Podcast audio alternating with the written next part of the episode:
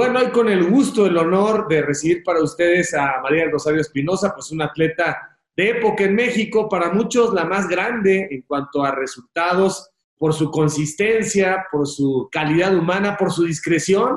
Es una mujer que se ha mantenido siempre con una conducta impecable y eso viene desde la casa. María, muchas gracias por tu tiempo. Aquí lo que tratamos es de contar un poco qué hay detrás del presente, qué hay detrás del éxito cómo llegaste, son luego partes desconocidas de las personas y nos vamos a dar cuenta que seguramente lo que hay es pura disciplina, esfuerzo y buenas intenciones. ¿Cómo estás? ¿Cómo va la vida? Bien, pues afortunadamente, pues echándole ganas, como, como siempre, como todos los días, pero pues es un gusto también saludarte, Javier. Y pues no nos queda más que seguir adelante, ¿no? Con, con esto que estamos hoy en día viviendo con lo de la pandemia, pero pues el ánimo, la motivación, ahí sí. Vámonos un poco atrás en el tiempo. Cuéntanos de tu vida, dónde naciste, cuántos hermanos, qué hacen tus papás, qué hacían tus papás, cómo fueron tus primeros años, qué niña encontramos en María. Bueno, nací en Guasave, Guasave, Sinaloa, pero crecí y mis papás vivían en la brecha. 14 años fue cuando vivía en la brecha, tengo dos hermanos eh, mi hermano mayor, mi hermana menor, yo soy el sándwich. Y, y, bueno, mi papá siempre se ha dedicado a la pesca, mi mamá ama de casa, es la que nos cuidó desde pequeños y pues todavía sigue, ¿no? Mi mamá en casa y mi papá como pescador. Oye, ¿cuántos años lleva pescando tu papá? Y seguramente no lo mueves de ahí, ¿verdad? Le has dicho, vente a otro lado y te dice, a mí me gusta esta vida simple y esta vida donde las cosas no se complican. ¿Cómo nos hemos olvidado que ese es el sentido de la vida, pienso yo, ¿no? Sí, mi, bueno, mi papá tiene muchos años, ¿no? De como, como pescador. Bueno, yo creo que desde antes de que naciéramos nosotros, nos, uh, mis hermanos y yo. Y sí ha cambiado un poco en el sentido de, de, que ahora se dedica a la pesca, pero antes, por ejemplo, se subía al barco e iba a pescar, ¿no? Y ahora él tiene por ahí un barquito y y lo trabaja y ahora está más en tierra, ya con, con cuidando ahí a los nietos. Ya el tiempo, por ejemplo, eh, antes nos decía, o cuando llegaba de, de, de cuando iba a pescar, llegaba y siempre muy amoroso, muy cariñoso con nosotros por, para compensar ese tiempo que no estaba con nosotros, ¿no? Yo creo que esa parte de, del tiempo, de la calidad de, de, estar con nosotros, pues ahora lo ve con los nietos. Oye, y siendo la niña sándwich, ¿no eras medio problemática, traviesa, incomprendida? Mm, siendo la, el sándwich de la familia, sí fui traviesa. Sí, mi mamá me cuenta que, que siempre era como, pero travesuras de juego. A mí me encantaba jugar. Era lo que a mí me divertía, ¿no? Pero muy consciente y tranquila en, en cuestión de, de hacerle caso a mamá y todo este rollo. Por ejemplo, mi hermana más pequeña ya sí, de chiquita era más tremenda que yo, ¿no? Mucho más tremenda. Pero yo era, yo era como traviesa, hiperactiva, pero en, en, en que me iba a jugar, ¿no? Que me colgaba los árboles, que, que me gustaba correr, como más, siempre como con actividad, ¿no? Deportiva, pero sin, sin ser consciente de eso. Oye, ¿y cuántos años se llevan entre ustedes tres? Nos llevamos tres años. ¿Tres años? Tres, años. Tres, tres, tres. Oye, ¿y tus papás siguen juntos? Sí, mis papás siguen juntos. ¿Cuántos años de casados llevan ya? Uh, llevan 37 años de casados. Wow. Oye, ¿y creciste como una niña feliz, con mucho amor, con mucho cariño, seguramente con lo necesario, no sobraba, pero no faltaba? ¿Así fue tu infancia? Sí, exactamente así, ¿no? Creo que por esa parte de, de mamá, papá, siempre tuve como, como la presencia de, de una mamá muy exigente, ¿no? De una mamá muy regañona, de una, de, en aquel tiempo sí me llegaban a, a dar mis nalgadas, pero era, ahora nos cuenta mi mamá, ¿no? Que era la parte donde pues ella tenía que ser mamá y papá cuando mi papá no estaba, ¿no? La parte dura de, para, para educarnos, para protegernos a nosotros. Mm, sus hijos. Y mi papá siempre fue como más cariñoso, más amoroso, porque era la ausencia también de, de, mi papá, ¿no? Que no siempre estaba en casa, pero afortunadamente, como bien lo mencionas, no, nunca nos faltó nada. Sí había carencias, pero ellos como matrimonio siempre se, se han apoyado y siempre buscaron como lo mejor para nosotros. ¿Y en la escuela eras buena? En la escuela no era problemática, eso sí me decía, que no era batallosa, como dice mi mamá, ¿no? No era como de que haz la tarea o, o tienes que, ya reprobaste, no, jamás. Jamás tuvo un problema mi mamá mío, ni en la primaria, secundaria, ni en la prepa y menos en la universidad. Pero siempre fui como, como para poder que me, me dieran permiso o yo entrenar, pues yo trataba de portarme bien. Y una manera de portarme bien, pues era esta parte de, de pues tener buenas calificaciones, ¿no? No era de 10, pero tampoco no era de 7. ¿Y qué no era negociable con tu mamá en tu caso? O sea, ¿qué cosas tenían que hacer a fuerza? ¿Qué le, qué le molestaba muchísimo? Más allá de que compartieras o no, ¿qué son las cosas que eran tus obligaciones y la de tus hermanos? Bueno, cuando estaba chica, siempre, bueno, no eran tantos como que hacer de la casa, no, no, no nos ponía tanto mi mamá, ¿no? Era que nos cuidáramos porque siempre andábamos en la calle jugando con los vecinos, con mis primos, y que no hiciéramos travesuras. Esa era como la preocupación de mi mamá, que no hiciéramos travesuras, ¿no? Conforme fuimos creciendo, los tres, creo que fue como hacer labores en, en casa, ¿no? Los permisos también, para, para mi mamá era muy importante los permisos, el no llegar tarde a la casa, el si íbamos a algún lugar que le avisáramos donde, donde íbamos pero eh, conmigo fueron como muy flexibles en cuestión de, de, los permisos, ¿no? Porque sabían que no era, era muy tranquila. Por ahí dice que una vez le hice una travesura porque me fui a la casa de, de, pues, de una amiguita y yo creo que de la primaria, por ahí fui a quebrar unos vidrios y que no sé qué hice y por eso no le gustaba que saliera y que hiciera travesuras porque siempre llegaba con una queja pues a la casa. En la brecha, ¿la brecha cuánto está de Guasave? Como a 25 30 kilómetros más o menos. ¿Y cómo era la vida en, la brecha? Poquitas casas, una pequeña iglesia, animales, eh, campo. ¿Cómo, ¿Cómo recuerdas esos años? Debe haber un clima increíble, atardeceres y amaneceres muy divertidos, paz, paz en esas, en esas épocas, ¿no? Sí, mira, la brecha es, un, es una sindicatura, aproximadamente 2.000 habitantes en aquel tiempo, no sé cuántos tenga ahorita, y efectivamente tiene su plazuela, su iglesia, tu, tiene primaria, bueno, kinder, primaria, secundaria, prepa, porque otras rancherías van allá a la brecha a estudiar y antes era muy, muy, muy tranquilo la brecha. Podían andar los niños en la calle, la mamá por allá hasta la tarde, los buscaban, pero los niños ahí andaban por todos lados. Yo vivía enfrente de una casa donde tenía un solar muy grande, un patio muy grande, y atrás de esa casa habían tierras en las cuales se sembraba maíz, frijol, y, de esas tierras para allá, pues era infinito, ¿no? Un, más tierras y más tierras, canales de riego y todo.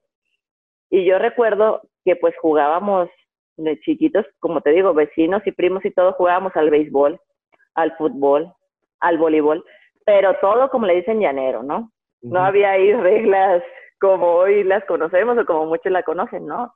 Ahí era a, pues a ver a quién se descalabraban primero, quién lloraba primero y cosas así, ¿no?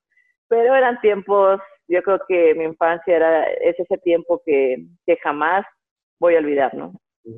¿Y era escuela pública? No había escuelas privadas. No, era, eran puras escuelas de gobierno, ¿no? De hecho, la secundaria es una técnica en la cual había o hay para como servicio, tipo hacer agricultura, apicultura, taller de soldadura, como esas actividades, ¿no? Pero, pero si uno quería estudiar en, en escuelas privadas, pues tenías que ir a Guasave. Pero pues ahí en el rancho, pues todo el mundo estudiaba ahí. Oye, ¿cómo se comía? Se debe comer delicioso todavía, ¿no? Sí, todavía y cuando estaba chiquita también, ¿no? Yo recuerdo muy bien que mi papá, por ejemplo, había días que iba a, pescar o que iba y venía, ¿no? Que se traía, por ejemplo, unas almejitas, choros le llamamos nosotros. Entonces, si esos choros pues los abrías y te los comías en ese momento, te los preparaban de mil maneras, o, o mi abuelo que vivía al lado, luego se aventaba también unas comidas de unos pescados ahí en caldo, pero bien ricos, pescados arandeados también, y pues era todos a comer, ¿no? Pasen a la mesa todos. Luego mi abuela también que hacía siempre pues mucha comida y ¿por qué hace tanta comida? Bueno, para el que venga, ¿no? Ofrecerle para el que venga.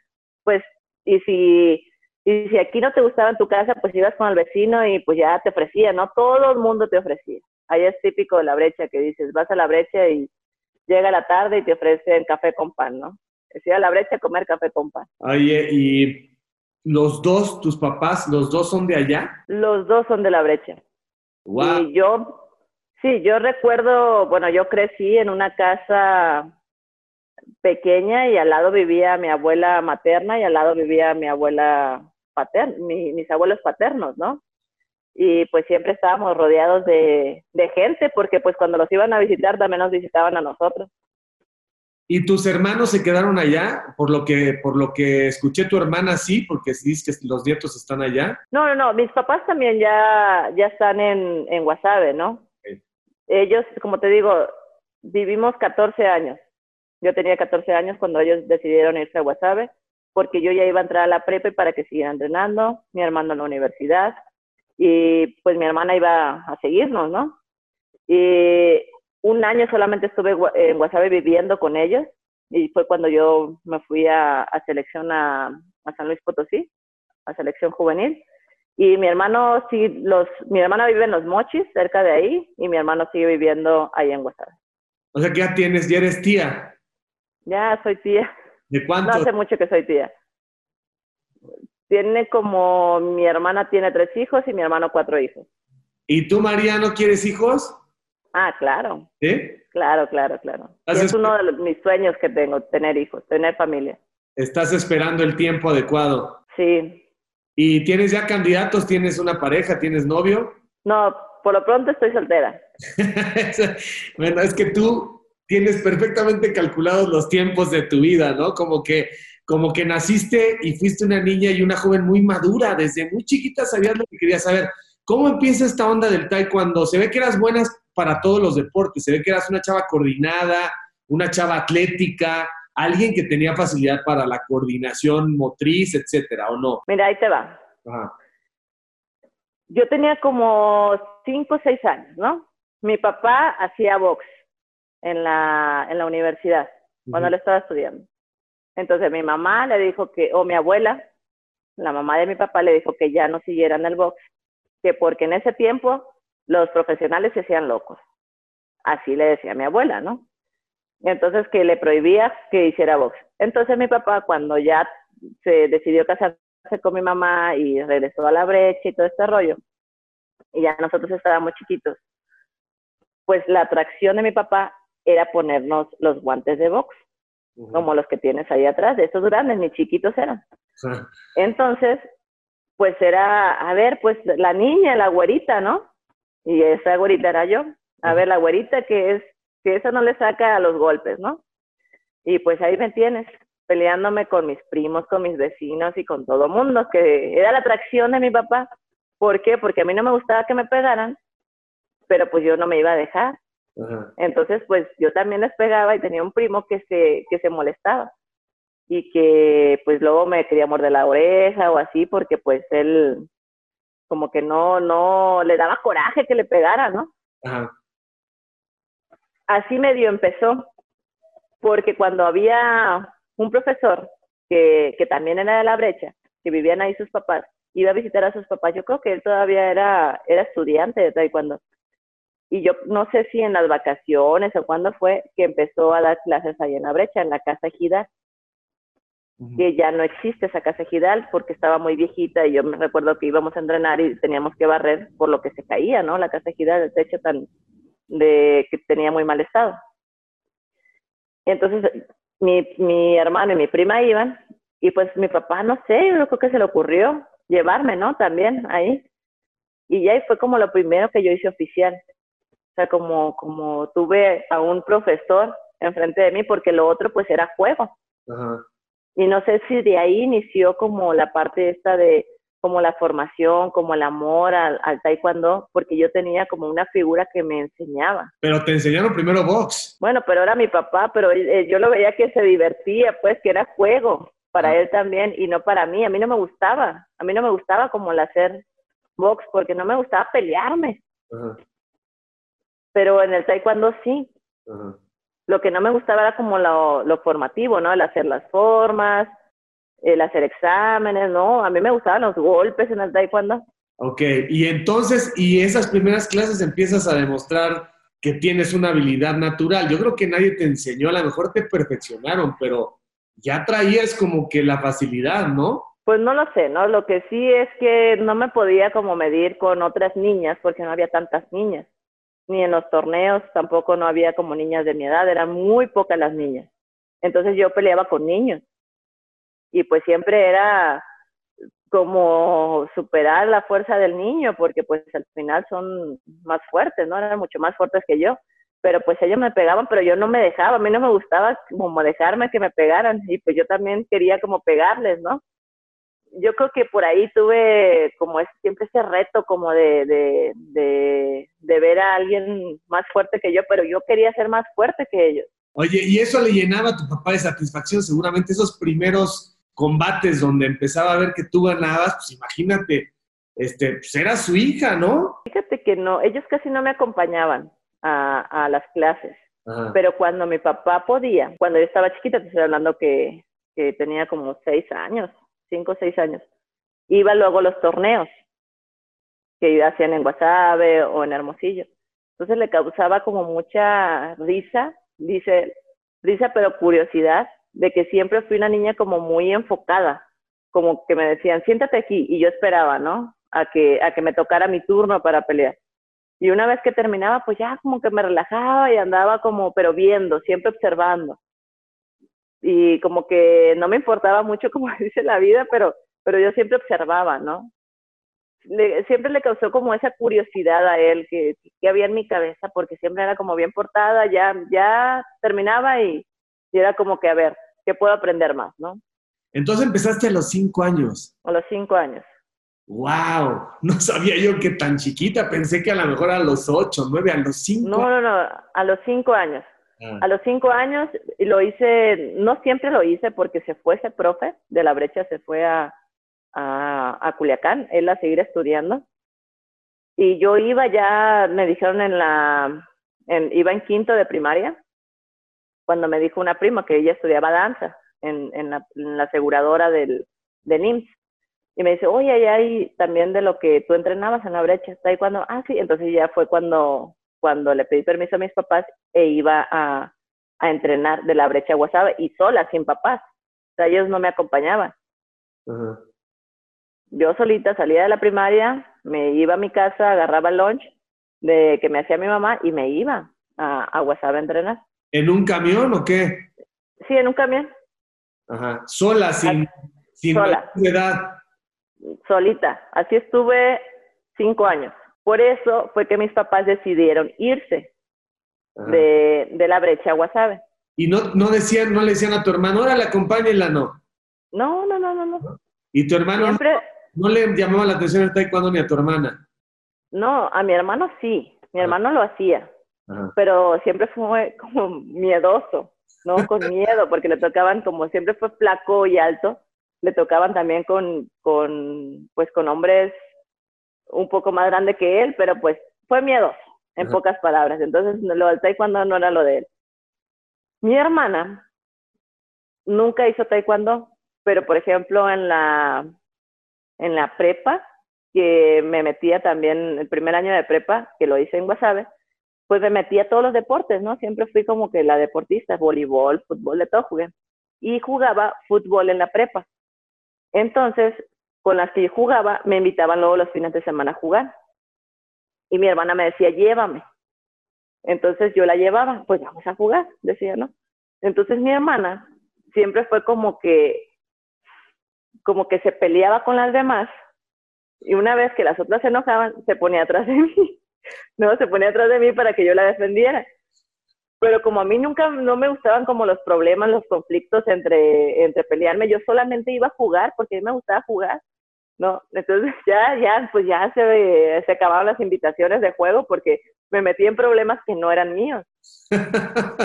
Oye, y hubiera sido buena para otros deportes también. Supongo que si hubieras dicho quiero jugar softball o si hubieras dicho quiero dedicarme en serio al básquetbol, pues tienes una, eh, capacidad mental y física extraordinaria, porque además, a pesar de que el taekwondo es de contacto, eres como muy espiritual, eres como muy zen, porque bueno, pues es, es una, es una corriente que procura, eh, lejos de lo que la gente piensa, no es, no es para estimular la agresividad, al contrario, es como para dominar tu cuerpo, ¿no? Sí, mira, lo que hice un poco más, más oficial que el taekwondo fue el atletismo. Y el atletismo lo empecé a hacer desde la primaria, que iba a los juegos municipales. Pero en la primaria iba a lanzar pelota, iba, hacía como cosas básicas, ¿no?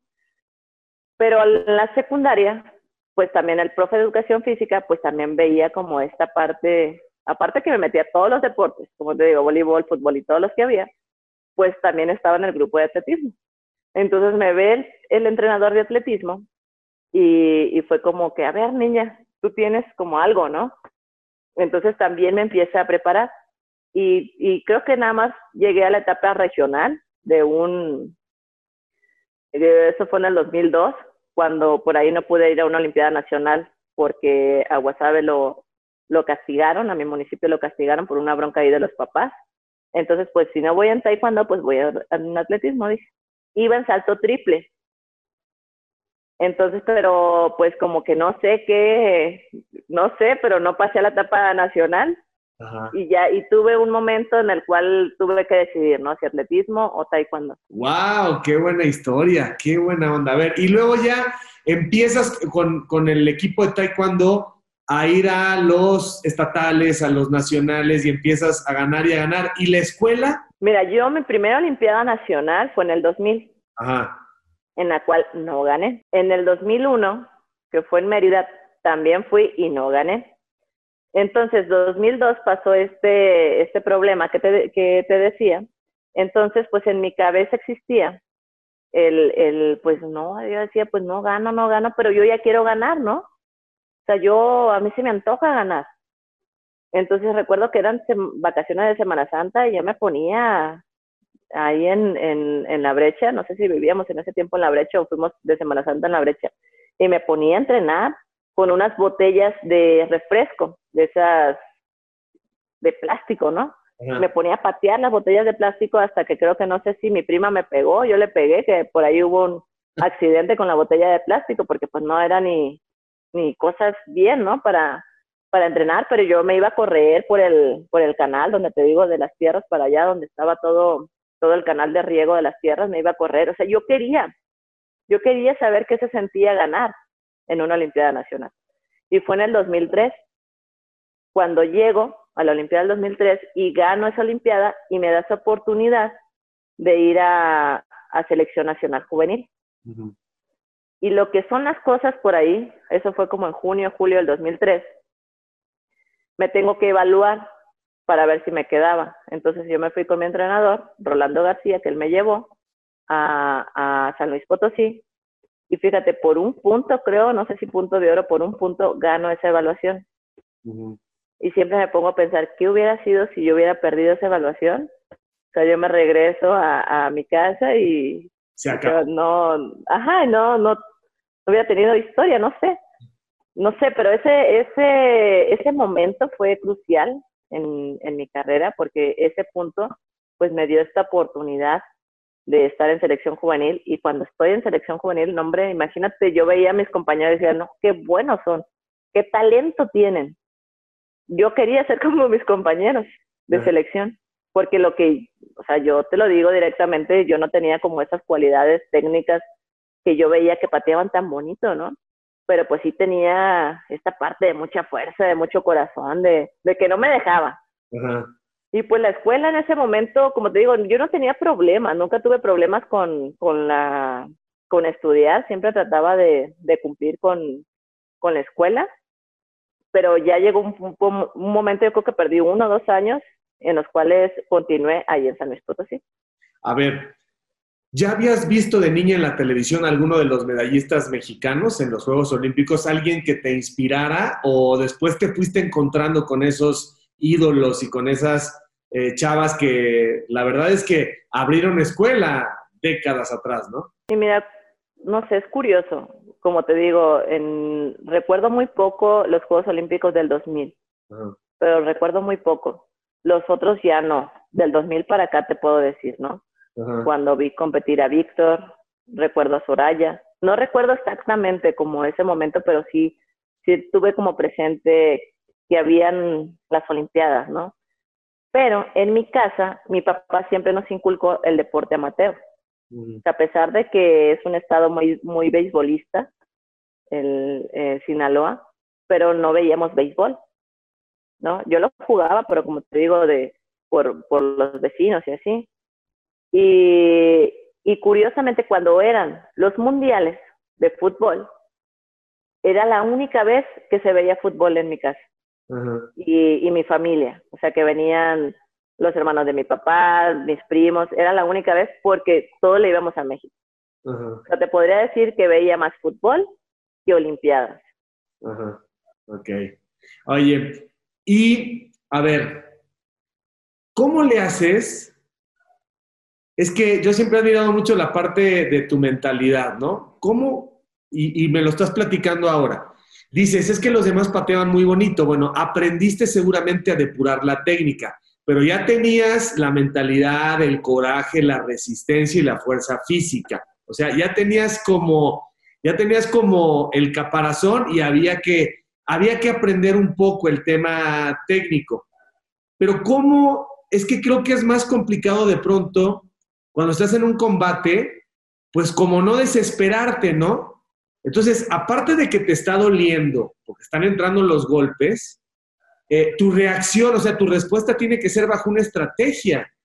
Y yo he visto muchos atletas en deportes de contacto que lo que terminan perdiendo es la cabeza y, de pronto por una mala respuesta, porque ya te enojaste, pues es ahí donde te noquean. ¿Cómo esa parte la tienes que trabajar o cómo se da para estarte dando de fregadazos y no enojarte, no desesperarte, que no te gane el instinto, porque al final es defensa personal y estamos uno contra otro. Cuéntame ese proceso. Pues no sé cómo explicártelo, pero según yo, pues es como la parte del temperamento, ¿no? La parte en la cual no sé de qué manera pues yo la desarrollé. O, o, no sé de qué manera también mis entrenadores me fueron llevando. Una de las bases también importantes ya del alto rendimiento para mí fue la, la parte de selección juvenil, donde en el tiempo donde yo estaba en San Luis Potosí tenía un entrenador español muy bueno, el profesor Ireno Fargas, junto con, con la profesora Verónica Márquez, pero no sé de qué manera es como, como bien lo mencionas, ¿no? Hay momentos críticos en el, en el combate en el cual muchas veces gana el combate la persona que está más serena, ¿no? La persona que está, que, que mentalmente es más fuerte, sobre todo con combates cerrados. Pero yo creo que también fue, fui madurando dentro del deporte. Entonces yo recuerdo de que no creas que, que mi vida o mi carrera deportiva desde chica fue, fue de éxitos, ¿no? Y fui una chica con el, con el talento en el cual, no, esta niña tiene mucho talento, tampoco. Fue, fue poco a poco y trabajo de, de, de que no me gustaba como perder, ¿no? No me gustaba el que voy un año no gano, voy otro año no gano, ¿no? Y yo creo que así me pasó también hasta en selección. ¿Por qué? Porque yo fui al Mundial del 2005, en el cual me quedo antes de medallas, y en el, en el Mundial del 2007, pues digo, no, es que yo ya quiero mi medalla mundial también. Igual en juvenil, mi primer competencia la gano en el 2003, en, en un campeonato panamericano juvenil. Pero yo pierdo antes de medalla en un mundial, en el último mundial, o el mundial que me correspondía, como juvenil también. Entonces fue, fue como que me fui también curtiendo en el sentido de que no me gustaba perder y veía cómo, cómo puedo hacerle para ganar, ¿no? O sea, de qué manera yo puedo ganar y ahí es cuando te vas también como, como forzando, forjando como ese temple, ese, ese carácter también.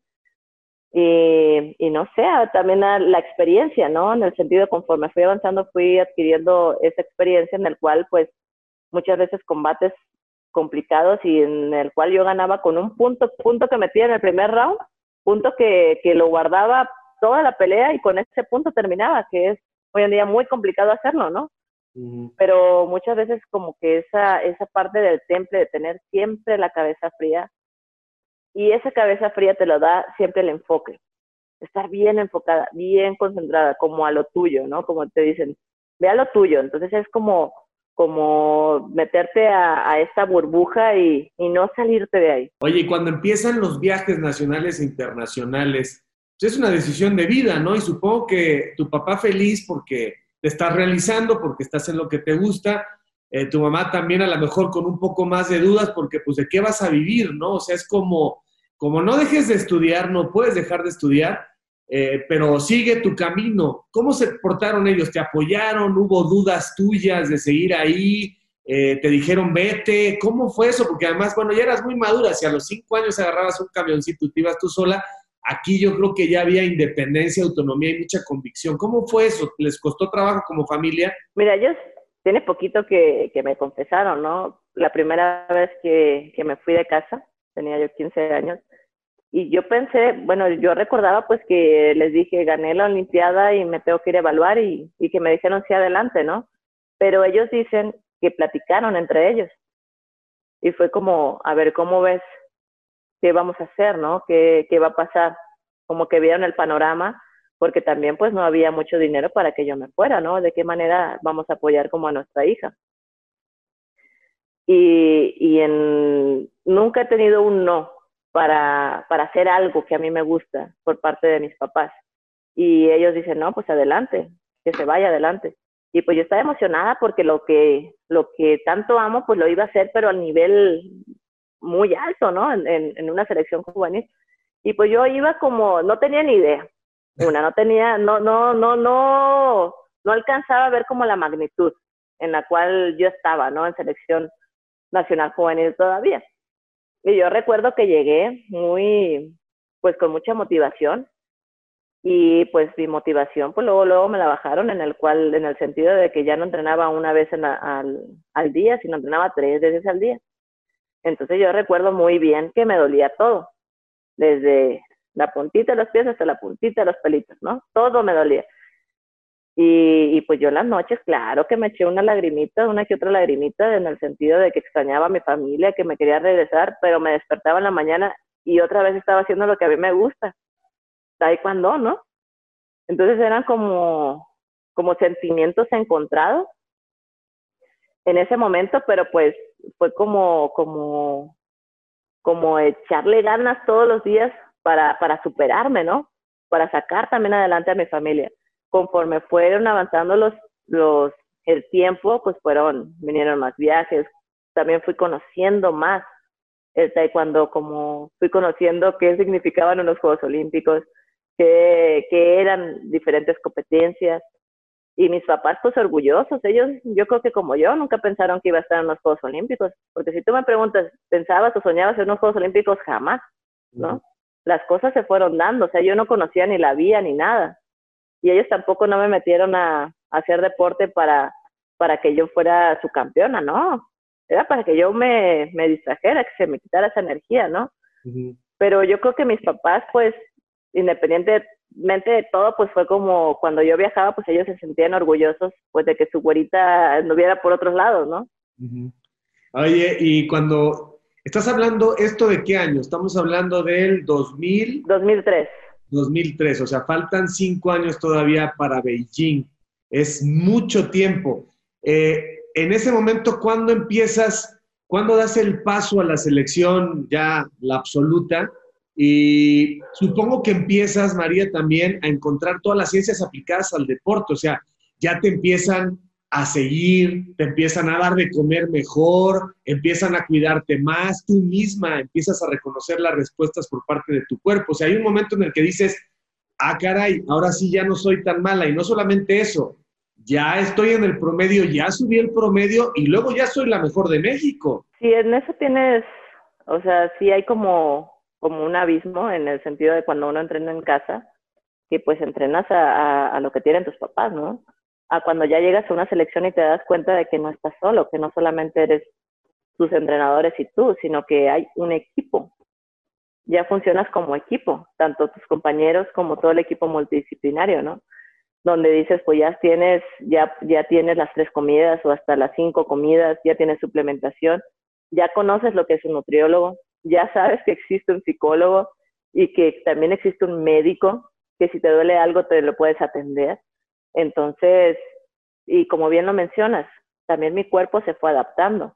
Yo me moría en todos los entrenamientos, toda mi vida a nivel del mar, y llego a San Luis Potosí, que, que es más alto, entonces todos los días me estaba muriendo hasta que, y, fíjate, curiosamente, recuerdo que las primeras semanas, pues yo iba como a las de atrás, ¿no? A casi, casi a, queriéndome agarrar de todos lados, porque hubo un tiempo que nos llevaban como al cerro. Entonces había un profesor de Tamaulipas y que siempre me decía, niña, corre más rápido. Me decía, eso finalmente, corre más rápido. Siempre me regañaba, ¿no? Pues, ¿cómo corre más rápido si yo no podía, no? Si mis, mis pulmones, pues apenas estaban adaptando. Y tuvimos una concentración como de junio, julio hasta noviembre, que en noviembre era la competencia, el 2003. Y entonces fue como fui adaptándome, fui adaptándome y pues ya, ya no era hasta atrás, yo ya era hasta adelante, ¿no? La, la, cuando corríamos. Y eso me, me ponía muy contenta porque decía, bueno, este tiempo que estoy pasando aquí, que estoy lejos de mi familia, pues está valiendo la pena, ¿no? Porque veía también resultados en mí y, eso me motivaba. Cuando en el 2004 fue cuando yo brinco a selección nacional mayor. O sea, después del mundial, que yo sabía que era la última competencia como juvenil, y en septiembre, a finales de, de ese año, 2004, y fue un nacional, un selectivo nacional, y yo lo gano, y me quedo en selección mayor, pero me quedo ahí mismo en San Luis porque la selección estaba una parte allá, una parte en San Luis Potosí y otra parte en, en, en México, ¿no? Pero, pero ya, ya estaba, o sea, ya, ya, ya iba como construyendo un nombre, ¿no? Pero cuando yo llego a selección mayor, no sé, te puedo decir, no ni recuerdo qué combate fue el que gané, pero todos los perdí, los internacionales. Iba perdiendo, perdiendo, perdiendo, porque es parte de un proceso.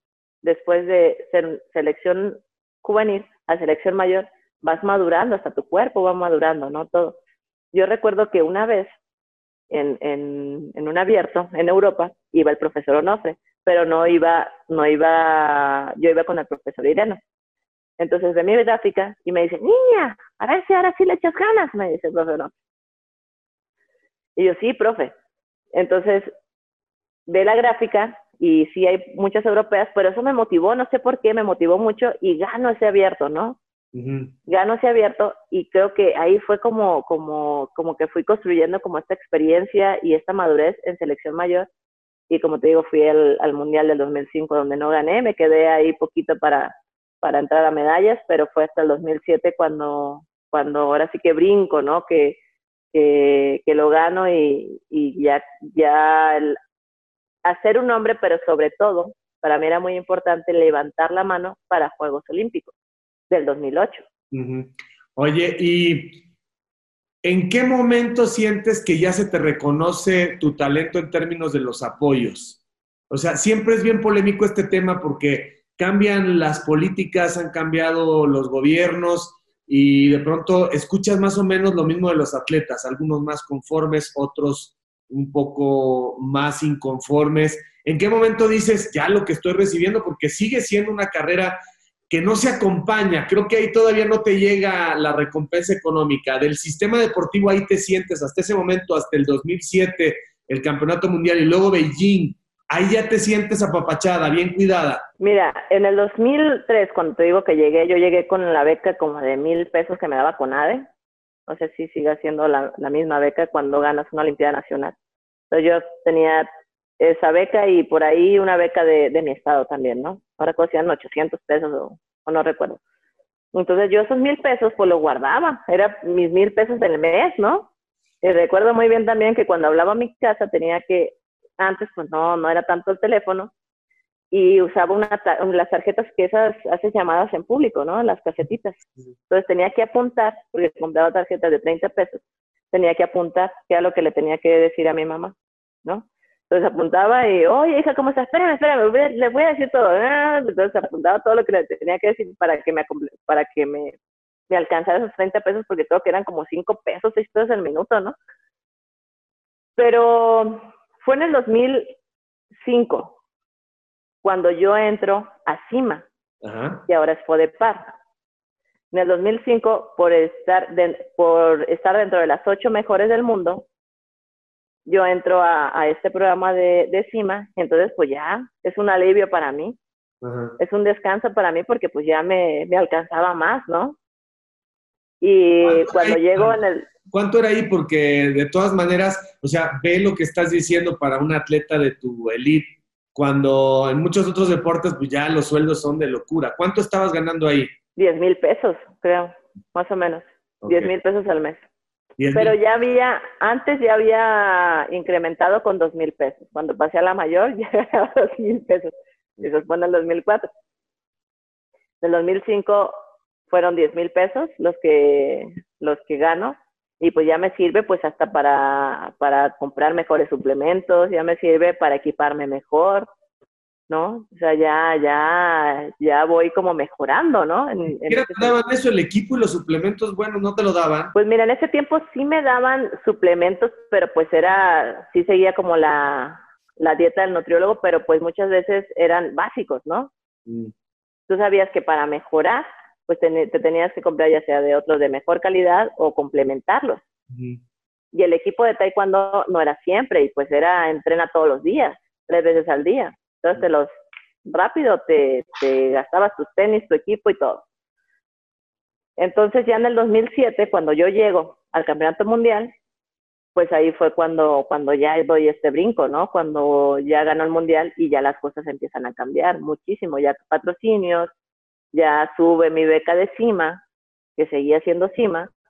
Entonces, pero pues al final yo creo que en conclusión muchas veces el, el, el deporte amateur pues es amor al arte, ¿no? Yo nunca lo vi como de un tema de, de económico. Claro que me servía muchísimo, pero pues al final más es amor al arte que, que lo que, lo que recibes. Nunca te he escuchado quejarte, mira los futbolistas cómo ganan y mira los flojos que son y no le echan las ganas y en los mundiales, mira, ahí está otra vez. Muchos atletas son así, ahí están otra vez, mira, bola de perdedores. Da coraje que de pronto haya ciertos eh, deportes mucho más atendidos y mucho mejor pagados que el tuyo. Una medalla olímpica en México se queda muy lejos de, lo que reciben otros deportes eh, profesionales. Mira, no me da coraje. Siempre he dicho, al final me tocó estar en un deporte amateur. Y por eso te digo, es mucho amor al arte. Al final, futbolista, un beisbolista, son los tabuladores que ellos tienen. Mi tabulador, pues, es diferente. Pero, pues, al final, ahora sí que como dicen, ¿no? Así me tocó vivir. O así, en este deporte, pues, me tocó hacerlo, practicarlo, ¿no? Y del 2008 para acá, 12 años después sigue siendo una atleta súper consistente, súper motivada, de excelencia. No a veces has dicho, ay, ya qué flojera. Eh, ¿Hasta cuándo? O sea, bueno, pasó lo de Tokio. Primero, ¿cómo se le hace para seguir motivada, para seguir enfocada, para seguir creyendo y creciendo? ¿Y dónde está tu límite? ¿Ya te has puesto un poco a pensar después de Tokio, me voy? Mira, es complicado porque yo estaba en este proceso para, para Juegos Olímpicos de Tokio, pero me faltaba un proceso interno aquí en México, una evaluación. Sí. Entonces, cuando se cancelan o se posponen, no, perdón, se, se posponen los, los Juegos Olímpicos, pero pues al final, pues yo ya estaba en casa, ¿no? Yo estaba entrenando en casa. Entonces, fue como, como, como un año más, pero también yo lo pensé o sea, sí me senté un, un poco a, reflexionar en el sentido de que se posponen los juegos. Y yo dije, ok, se posponen, más no se cancelan. Eso fue una motivación más para mí. Pero al final dije, tengo que ser consciente de que yo ya había programado también mi, mi, mi carrera deportiva y que iban a ser los últimos Juegos Olímpicos, ¿no? Porque ya a mis 32 años era cuando pues iba a estar en, en, en esos Juegos Olímpicos y ahora lo recorren un año, y, o sea, sí me puse, como te digo, sí lo reflexioné, yo dije, si se van a dos años más, no. Yo les digo que no, o sea, ya. O sea, ya porque en el sentido que, o sea, mi cuerpo ya no tiene 20 años, ¿no? como en el, como en el 2008. Entonces, este año, este ciclo olímpico, de por sí lo partí, porque yo empecé a competir en, a los dos años cuando se terminó Río, bueno, Río hizo un mundial, descansé un año y empecé a competir, ¿no? De ahí, o sea, no lo he hecho completo, por lo mismo donde sé que mi cuerpo ya va, en declive, ¿no? Entonces, pero siempre he estado consciente, yo, son mis últimos Juegos Olímpicos, por eso es esa motivación, por eso es esas ganas, ¿no? Y a pesar de que estoy en casa y sigo entrenando en casa, pero pues todos los días es levantarme porque es, pues que, pues es ese sueño, ese, ese, como ese estirón más, ese jalón más, ¿no? Pues sería fabuloso. Tres, tres Juegos Olímpicos eh, marcando medalla para México es algo eh, sorprendente, más eh, los, los mundiales y todo lo que vas eh, realmente agregando esta larguísima lista de excelencia. Y como siempre, María, el respeto que te tiene la gente es increíble porque, fíjate nomás, en esta entrevista nos has eh, dejado tres lecciones. Primero, hay que creer en el sueño y hay que trabajarlo y no importa qué te propongas. Y después, mantener la modestia, mantener la sencillez, mantenerte como una muy buena persona está duro en México, ¿eh? Nunca creo que te hayas eh, subido al ladrillo y eso tienes que agradecérselo a tus papás porque estás convertida en una atleta de época, inmortal, pero en una lindísima persona. ¿Dónde te ves después del 21? ¿Dónde te ves? ¿Te gustaría participar en el deporte como eh, alguien que enseña, alguien que administra o de plano lo que vas a buscar es una familia y ya verás. ¿Dónde están tus sueños en el siguiente nivel? Después de que venga otra medalla, porque yo no lo dudo ni tantito. El principal objetivo es tener familia, porque pues ya también la, la edad de una mujer pues no, no es para siempre que puedas tener hijos. Entonces yo siempre he sido muy clara conmigo misma. Digo, después de, de que termine mi carrera es buscar familia, ¿no? No sé si me vaya a gustar como la parte de, ser entrenadora. Yo siempre he dicho que no. No sé si me apasione, como me apasiona como, como atleta. Ah, pero lo que sí tengo claro es que siempre voy a ir por la línea de, de, que el deporte crezca, ¿no? Que el deporte mexicano crezca. Eso es lo que a mí me encanta. Porque desde chiquita, como bien lo, lo recordé hoy, el que siempre estaba con, haciendo deporte y, a pesar de, venir de un pueblo muy pequeño de, Sinaloa, y, pero que todo se puede lograr. Entonces es eso, transmitirle como a, a, los niños, a los jóvenes, que no importa dónde estén ellos, pero que todo lo pueden lograr siempre y cuando esté en su cabeza. Wow. Gracias María, muchísimas gracias por tu tiempo y bueno, pues aquí queda este testimonio padrísimo de, lo que ha habido detrás de esta fenomenal carrera que te coloca como una de las mejores de la historia para este país. Tantos buenos ejemplos que necesitamos de inspiración, de congruencia, de consistencia en, en este país. Así es que no dejes de hacerlo, por favor, que todavía tienes mucho, mucho que enseñar. Muchísimas gracias por tu tiempo. Te mando un abrazo a la distancia. Muchas gracias, Javier. Igualmente. Así que, camaradas, por favor, no dejen de seguirme a través de todas mis redes, de suscribirse a mi canal, dale a la campanita, dale like. No te olvides de dejarme tus comentarios. Yo mismo estaré respondiendo. Cambio y fuera, camaradas.